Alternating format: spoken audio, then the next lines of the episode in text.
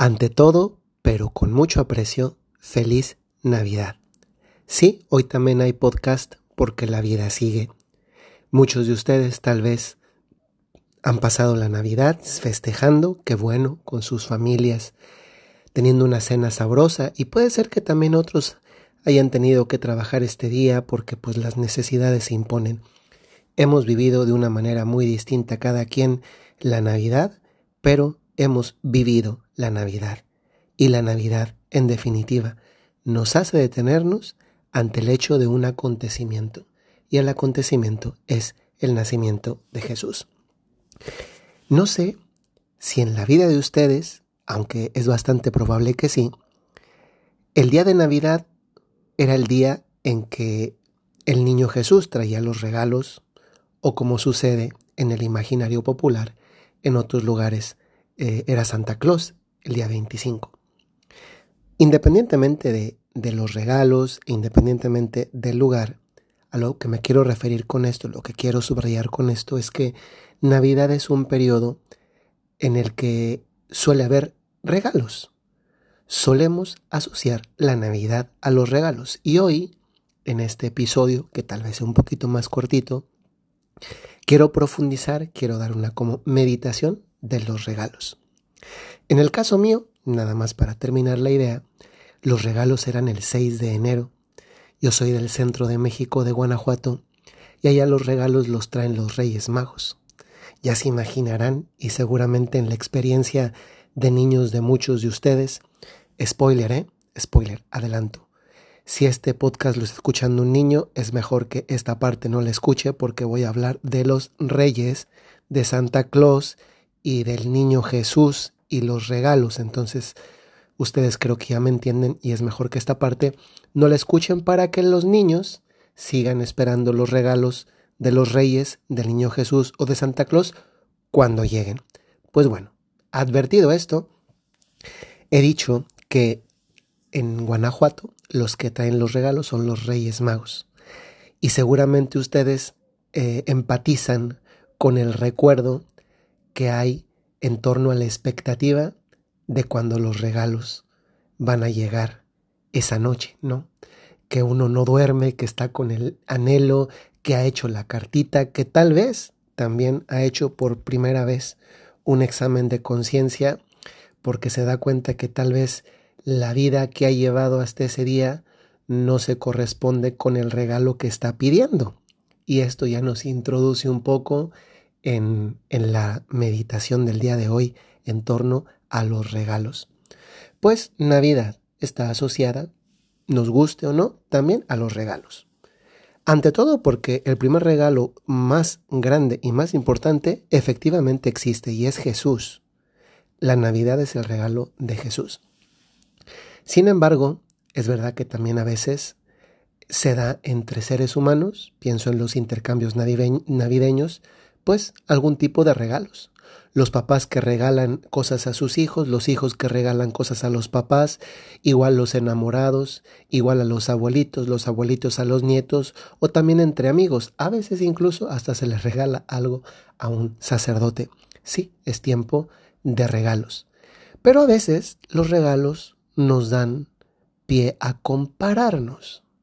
Y entonces ya viene una parte no tan bonita de los regalos veo tal vez que le han regalado a tal persona que conozco o que he visto en las redes sociales y tal vez comparo el regalo recibido por la otra persona, un viaje, un coche, eh, tal tipo de spa o de maquillaje o de, de ropa, de marca, etcétera, vas a ver y de repente tú te comparas contigo mismo y ves que los regalos que has recibido tú posiblemente son más pequeños y te entra una especie de envidia, de coraje, de insatisfacción, de desencanto y a veces incluso deriva en la rabia de pensar, pero yo por qué tengo que tener una Navidad así? Voy a hacer otro paréntesis. El día 24 tuve la misa en la noche y después la cena. Después de eso, mm, fui a tomarme una fotografía bueno, visitar al niño Jesús y tomarme una fotografía con el niño Jesús en el nacimiento. Y francamente, experimenté una cosa muy bonita que les desearía que también experimentaran ustedes. Miren, cuando nos ponemos ante el nacimiento y en definitiva ante el niño que está enfrente a nosotros, uno experimenta una de las sensaciones más bonitas que es la de la paternidad o la maternidad inscritas en nuestra naturaleza de ser humanos. Y experimentamos el deseo de proteger, de cuidar. Nuestro corazón se enternece porque vemos a un niño pequeño necesitado y es que también nos solidarizamos con, con un San José que querría dar más a su familia y que no puede, y una María que, que nos enternece. Estando ahí, yo pensaba, ¿qué le diría al niño Jesús? Y me doy cuenta que no se trata de lo que le digo, sino de lo que hago. Y haciendo, digo al niño Jesús. Y lo que hice fue cargarlo, abrazarlo, darle un beso. Pero luego pensé que en ese momento no solamente soy yo el que le da algo al niño Jesús, sino que también es el niño Jesús el que me da algo a mí. Ante todo, Él, desde luego, pero también esa mirada. ¿Alguna vez se han sentido mirados por un niño? No de esos chillones, sino de esos que, que te ven y, y que parece que con la vista te están diciendo gracias. Pues eso es lo que siento que haría Jesús con nosotros. Y es lo que nos dice también. Y ese también ya es un regalo. Pero es verdad que a veces, por nuestra condición de, de, seres humanos, nos gustarían otro tipo de regalos, ¿no? Como más materiales, no sé, pues algo que soñamos y que a, a, lo cual aspiramos y que no tenemos y que tal vez esta Navidad tampoco hemos vuelto a tener. Una Navidad más y una Navidad más en la que no tengo eso que me encantaría tener que veo que otros sí tienen y que me frustra porque yo no tengo. ¿Saben? Los regalos son una ocasión de madurar. Son como un examen de maduración. Puede ser que algunos de ustedes sí se merezcan muchos regalos. Los que anhelan o incluso muchos que hoy no se plantean y que sin embargo sí merecen. Pero también muchas veces hay cosas que deseamos y que no nos merecemos. Los regalos nos hacen interpelarnos. Los regalos son como exámenes de conciencia, porque nos hacen preguntarnos sinceramente si me merezco las cosas. No en la cultura de, de, actual del todo te lo mereces sin el más mínimo esfuerzo, porque eso es más bien una mercadotecnia. Voy a lo sincero, a lo honesto. ¿Qué, qué sí merezco yo hoy? Es verdad, puede ser que algunas cosas sí te las merecerías y no las tienes. Pero ¿sabes qué?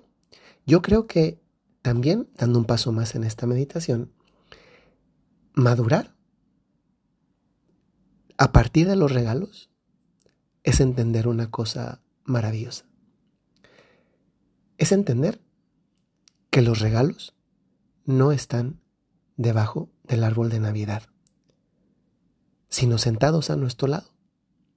Sí, si tú en esta Navidad todavía tienes la bendición de recibir la llamada de un papá o de una mamá, ¿me vas a decir que eso no es un regalo?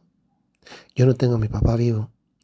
Ayer Ayer me entró un poquito de sentimiento en la, en la tarde, en la capilla, bueno, en la tarde, noche, en la noche más bien, ya casi eran las 10 o pasadita de las 10. Y me fui a la capilla y, y pues me acordé de mi papá. Me hubiera gustado hoy haberle hablado o haberle escuchado, haberlo visto. Para verlo tuve que cerrar los ojos. ¿Tú tienes a tu papá o a tu mamá? Ella, él, son un regalo sin moño. Tienes a tus hijos, a tu familia, tienes tu salud. Ese es un regalo sin moño. Tienes trabajo, tienes fuerza, vida suficiente para seguir adelante. No, no importa cuántos años tienes. Tienes memoria y por tanto eres capaz de recordar el calor de las personas. Tienes vida y eres capaz de sentir los abrazos que te dan esos regalos sin moño. El don de los regalos no tiene que ver con dinero, sobre todo. Tiene que ver con cosas más esenciales como el cariño, como la familia. Esa familia que llegan a ser las estrellas que coronan el árbol de tu corazón.